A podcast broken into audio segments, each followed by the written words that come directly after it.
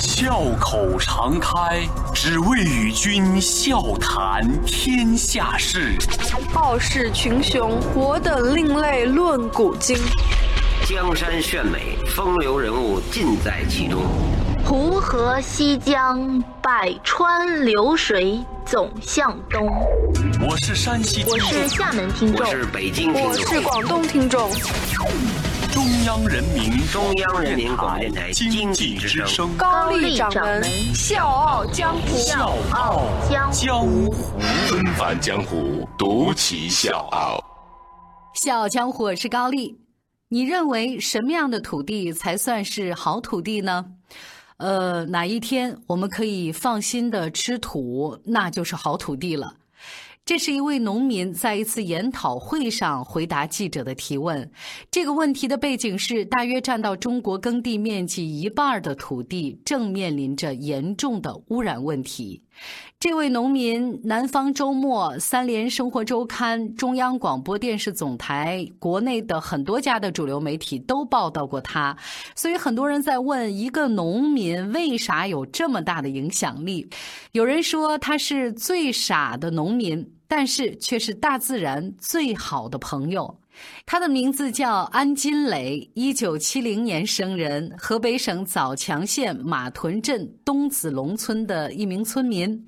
他呢颠覆了人类对益虫、害虫的这种分别定义，和自然万物共生共荣。一九九五年，他在冀中平原的四十亩土地上开始探寻土地哲学，反思现代农业，实践不用除草剂、化肥、农药，进行顺应自然、和其天性的生态有机农业。一九九三年，安金磊从农校毕业，当上了镇上的国营农场技术员。第一次下地，他是到果园里面喷除草剂和农药，一拧开那个农药瓶，一股刺鼻的这个农药味就扑面而来。当时呢，就把他熏得整个喘不过来气儿了。他就心想：这么大的气味，这得有多大的毒性啊？果树能受得了吗？残余在果子上，人吃了会怎么样呢？这个时候呢，他又听到说附近一家农民遭遇不幸的消息，一个孩子中毒了。什么原因呢？就是大人给他弄了一块西瓜吃，没想到就中了毒。最后化验出原因是西瓜地里面使用了过量的呋喃丹，这是一种杀虫的农药。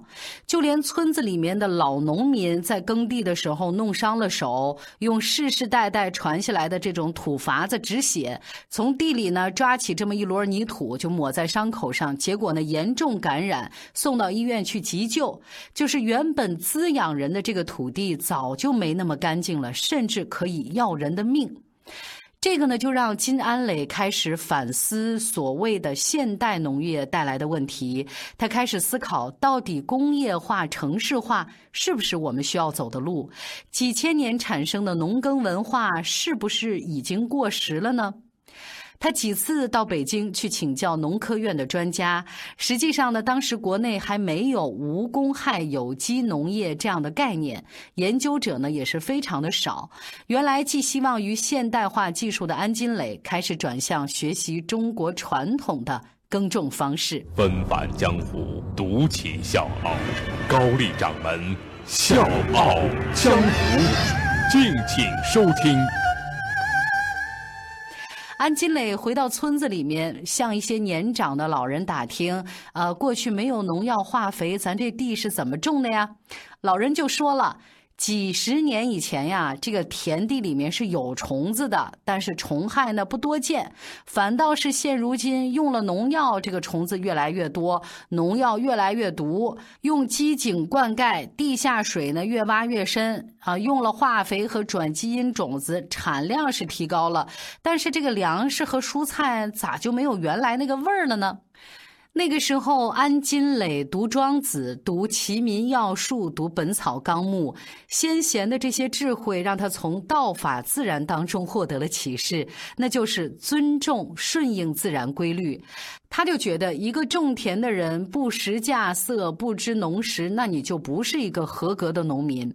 所以，从第二年开始，安金磊就在自己负责的这块土地上开始有机农业实验。他用鸡粪代替化肥，用翻耕和手拔代替除草剂。当年他的地块上那个西瓜的品质明显好于用那些化肥农药的地块，而且产量也不低，只是他付出的汗水比别人多一些。所以在其他村民的眼里，安金磊绝对是个异类，完全摒弃了现代化农业的基本常识，甚至呢还在地里面种杂草、养麻雀。呃，有人说我不符合一个农民的身份，我觉得我为什么要符合一个农民的身份？我们是自然的一部分，要符合自然的规律。两千年机会来了，安金磊的家乡东子龙村有四十多亩贫瘠的土地，过去呢每亩每年只有几块钱。就这样啊，还没人愿意承包。安金磊呢和他的妻子张秀双两个人就商量好，咱呢一块儿辞职。啊，不在农场干了，咱回村包地。他们出的价格是每年每亩五十块钱，这个让所有人都觉得这两口子傻了吧。安金磊对土地的痴迷和呵护到了让所有人都不理解的地步。为了涵养地力，他每年呢给大地三个月的休耕期，放任它啊，你去野草疯长吧，你去小虫繁衍吧，你去鸟类栖息吧，没关系，这个地方都可以包容你。让乡亲们更不可思议的是，安金磊呢每年都会种一大片的谷子，用来干嘛呢？招待麻雀。头一年呢，他种了。五亩谷子，看到有大量的麻雀赶来啄食，他就不收割，等着麻雀们来吃。几千只的麻雀都赶到他的田地里，然后他媳妇儿就特别惊奇的说：“哎呀，全镇的麻雀都来了，整整喂了十七天。”突然，麻雀们发现，哎，旁边这个棉田里面有虫子，然后就开始散落到各个地方捉虫子。捉了几天虫子之后，它们就不见了踪影。最后呢，他把麻雀吃剩的谷子收回来，还打了四百斤。今年呢，他种了十三亩的谷子，专门用来养麻雀。那在谷子七分熟的时候，麻雀们就会来。那个时候呢，会有上万只，就是全县的麻雀都到他这儿来开会了。可是安金磊说，现在呢，每年秋天看到这么多的麻雀赶过来，他心里面高兴不起来了。为什么？因为他们为了这么一口吃的，得飞多远呢？得多辛苦啊！想想看，他们平常生活的环境。该多艰难呢！安金磊每天检查土壤，经常闭上眼睛听虫子唱歌，用这样的方式来判断土地是不是健康。他从来不带手机到田地里去，因为担心手机辐射会影响到田地里的植物。和昆虫，如果有人来拜访这片土地，他甚至会提前给他们打个招呼，以免打扰到他们。您听好了啊，不是说给来访的人打招呼，是给他的这片地打招呼，说啊，兄弟们，对不起啊，一会儿有一波人要来打扰你们，就用这样的方式跟他的土地在互动。而最初，为了这片早已经没有活力的土地死而复生，安金磊用了中国自古就有的多粪肥田的方法，就时髦的说法就是有机耕种。他用鸡粪代替化肥，不使用转基因的种子，而是自己筛选培育，用翻耕和手拔代替除草剂，也不是全拔完，还要留一些涵养水分。四十多亩地就靠他们两个人。人工干下来可不是一个轻松的活儿，这两口子呢披星戴月，每天在这个田地里面劳作。别人都问他：“你们累不累呀？”他说：“跟土地在一起，我几乎什么心思都不动，心是不累的。仁者以天地万物为一体，一荣俱荣，一损俱损。”在安金磊看来，自然是一个和谐的整体，生物越多样，这个系统才运转的更稳定。农药杀的不只是害虫，它连带破坏了整片土地的生态链。如果土地里面没有蚂蚁，这个草籽是没有办法被集中储存的。第二年可能就会出现草荒，土地的能量就会失去平衡。不用农药，害虫虽然不死，但是害虫的天敌也不会死。这是自然界相生相克的法则。麻雀做麻雀该做的，小草做小草该做的，青蛙就做青蛙该做的，我们就做我们该做的。安金磊两口子的人心、智慧和汗水，换来了作物更优的品质和并不低的产量。而且更让人欣慰的是，这几年生态复耕下来，安金磊的地里不但是可以见到六十多种昆虫，还可以见到燕子、老鹰、喜鹊，加起来有十六种的鸟。虫语蛙鸣再次成了田间地头最美妙的乐章，而土地也重新变得松软细腻，散发出特特有的清香。说呢，二零零三年那年大旱。六月份的时候，这两口子呢给棉花地浇水，浇水的时候就突然发现，在他们这个棉花地的南头那片旧车印儿形成的这个长条形低洼地里面，几千只燕子抢着喝周边地里渗过来的积水，满满当当的落了一大片。喝饱了的这些燕子们依然是不愿意走，有的蘸着水梳洗自己的羽毛，有的呢在这个水边上兴奋地追逐嬉戏。这个场面让他们永生难忘。安金磊就是要证明，没有化肥农药也可以有农业。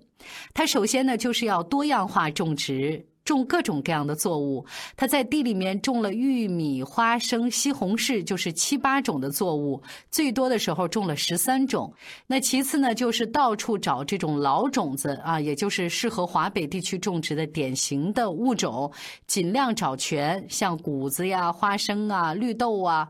华北地区气候特点是春早夏热，夏季后期的雨水很多，秋凉冬寒，所以这个地方的。农作物呢是以生长期不长又不过多消耗灌溉水的五谷杂粮为主，像绿豆啊，只需要七十天就可以收获了。那这样呢，可以充分利用降雨和夏季的光照，减少对地下水的依赖。另外呢，就是坚持间作、套种、休耕等等，然后呢，开始实验、观察、培育。这种种植方式呢，还可以给鸟类这些其他的动物提供一个好的生存环境。农作物生长过程当中，不但是有蜂蜜、传粉、授粉，还有其他生物的参与，比如鸟儿捉虫子、蚯蚓松土。其实，农作物、动物、微生物，它是一个共生的系统，它们共同完成了一个更大的生态圈，来维持生物之间的平衡，维持相对稳定的产量。在种植这些作物的时候，相关的互补性是非常有讲究的。你看，喜光的植物呢，间距上要给它留有一定的空间，也不能在它旁边种这种高杆的作物，呃，就怕给它挡了光。比如像棉花。其次呢，在品种搭配上也是有讲究的。比如说，棉花经常和芝麻、绿豆来兼种，这样呢更能防虫。你看，我给各位举个例子啊，比如说棉春象啊，就是一种虫子，它呢吃棉铃，但是在棉花旁边种上绿豆以后呢，这棉春象呢就会去吃绿豆的叶子，不吃棉铃了。而棉春象吃绿豆叶子，对绿豆的生长影响是非常小的。那这样棉花和绿豆呢都会长得很好。另外呢，如果在棉花外围种上芝麻，这个蚜虫呢因为不喜欢芝麻的味道，就会躲得很远。那通过合理的间种呢，就可以防止病虫害，还要考虑对水的利用。比如说大豆和玉米间作啊，这个大豆是怕涝，玉米呢是需要大量的水的，那这样它们两个就可以互补了。在正常的年份呢，它可能没有什么特别的地方；但是在灾害年份，比如说旱涝、低温这样的环境之下，安金磊的作物就会表现得非常的优越。你看前几年华北大旱六十年不遇，别人家地里的这个谷子已经浇了两遍水了，但是他们家的地啊一次都没浇，还是很正常的生长。最后呢，亩产五百斤。收割的时候呢，很多农机部门的朋友啊、同事啊、领领岛啊都来参观学习。另外呢，种的花生、玉米、大豆从来都不浇水。那安金磊这种自然农法的稳产是不会太高的。你看小麦呢，一般是亩产七百斤，谷子呢是五百斤，和普通的作物相比呢，产量可能低一些。但是生态农业下的农作物更抗病抗旱，生命力更强，收获的粮食品级更好，营养含量也更高。虽然呢产量低一点但是收获的利益却比化肥的更高。安金磊的家呢，满目爬山虎啊，到处都是绿油油的。谈笑有鸿儒，往来有白丁。他的话不多，那跟村民聊起天来呢，显得很羞涩。但是和文人墨客谈天论地，那他是辩才无碍。其实早在二零零一年，就有十三个清华大学的博士去他的地里研习。之后呢，还有三农问题专家温铁军，美国驻华农业参赞，还有就是曾经并获得诺贝尔文学奖的瑞典女作家等等。那另外像来取经的学者呀、农夫啊，向往田园生活的城市白领呢，那更是络绎不绝了。安金磊没有上过大学，他的知识是全靠自学，包括广泛的阅读涉猎，从儒释道经典到美国前副总统戈尔的《濒临失衡的地球》，无所不有。在他的床头挂着一幅借笔太极图的阴阳鱼，书架醒目的位置呢，摆着一套南怀瑾全集。安金磊相信，中国的土地、自然和中国固有的文化是结合在一起的。传统文化里的精神，能更好地帮助人们去理解自己存在的意义和生活的方式。我是水皮，向你推荐有性格的节目《笑傲江湖》，请在微信公众号搜索“经济之声笑傲江湖”，记得点赞哦。因为不希望孩子接受和自然脱节的教育，安金磊呢把孩子送到成都一个书院去学习中国传统文化，接受开化心智的启蒙。他希望儿子将来还能回来种地，做一介农夫，一个比他更能通达自然的农夫。安金磊呢，常年吃素，他认为呢，这素食是最健康的，而且一个肉食者对自然的消耗是素食者的十倍。他经常告诉别人要吃应季当地的食物来获得健康、节约能耗。呃，他说我平常菜里面经常不放盐，就那么生吃，也吃不多。我教育我的孩子吃饭喝水都想着天下还有众多的人和生灵都没有饭吃，没有水喝，你吃七分温饱就够了。钱在大自然里完全用不上，现在做什么都讲效益，所以他就觉得经济效益是最末节的东西。谁能计算出污染一滴水的代价呢？现在土壤一年一年在恢复，生态系统在好转，这其中的价值无法用金钱来计算。更重要的是，自然的田园给了人最健康的生活。呃，我想我们所从事的农业应该是整体的部分，必须有河流、有荒坡、有森林、有鸟的栖息带，有人的感受。我们会听花香和鸟语，有社区的群居行为。我认为真正理想的生活是相对安定而自然的，而不总是盯着股票信息，心脏就跟这个心电图似的那种状态。我们要知道什么音乐是最好的，懂得放松自己，懂得生命，在这种和谐。安静的环境里面冒出一个念头：我们生命的意义是什么？这是安金磊他对生活、生命的一个理解。他没有什么社交，只是和自然共存，这也是他的理想。所以，他对于外部世界来说，实在是一个沉默的存在。他活得非常的自在。所以，你也可以把安金磊看作是一个挑战，挑战着一些普遍的、带有社会性的理念，挑战着每个人心底的习以为常的一些思维套路。农药化肥就等同于科学吗？更多的付出辛劳就等同于落后吗？轻而易举的杀光田里面的虫子就等同于人定胜天吗？视草类为仇敌就等同于以人为本吗？他呢给出了自己的回答，也是每一个人每天都在遇到的问题：我们和自然和世界之间究竟是一个什么样的关系？取舍得失之间又是怎样的关系？正所谓手把青秧插满田，低头便见水中天。心地清净方为道，退步原来是向前。小强，我是高丽，明天见。我深深地爱着你，这片多情的土地。我踏过的路径上，阵阵花香鸟语。我耕耘过的田野上，一层层金黄翠绿，我怎能离开这喝茶山脊？这喝茶山脊。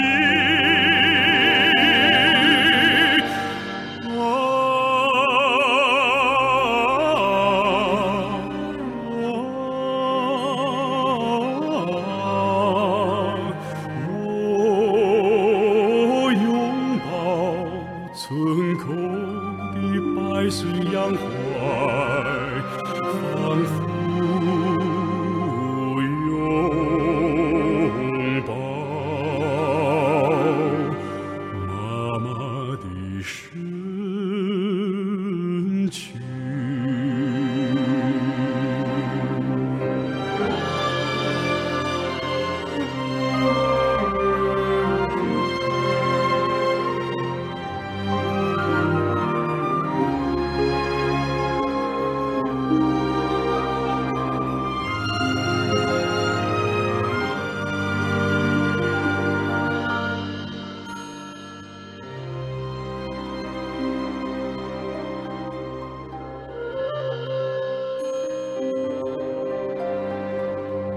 深深地爱着你，这片多情的土地，我时时都细顺着大地母亲的乳汁，我天天都接受。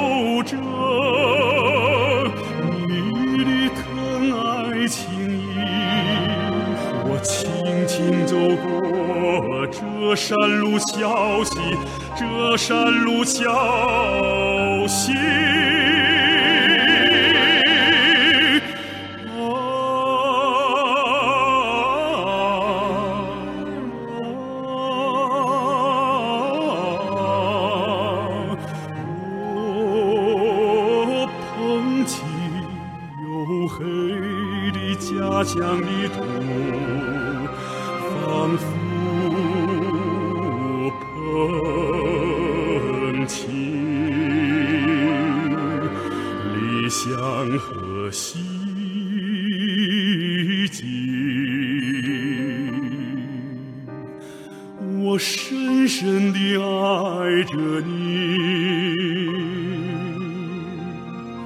这片多情的土地